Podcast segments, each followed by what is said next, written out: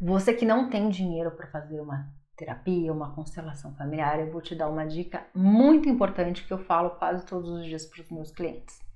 Você que tem uma história de vida muito difícil, baseada em rejeição, abandono e até em violência. Você conta a sua história de vida baseada nisso? Aí você vai falar, Paula, claro, né? Eu tive isso, como que eu não vou contar a minha história baseada em rejeição, abandono, violência? Não tô falando para você é, negar essa parte da sua história, tô falando para você uma hora conseguir trabalhar essa parte da sua história. Mas no momento, o que eu quero que você tente fazer, ou melhor, que você comece a fazer, é começar a contar uma nova história da sua vida tenha uma coisa boa na sua infância. Pode ser uma coisinha só, minúscula que seja.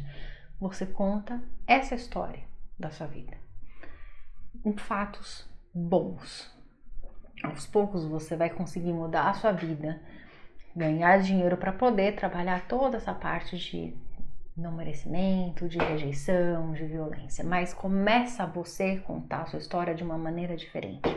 E muito importante, não deixe que ninguém conte a sua história baseado nisso, nas coisas ruins. Comece a brigar com essas coisas e falar: não, mas teve isso de bom na minha vida.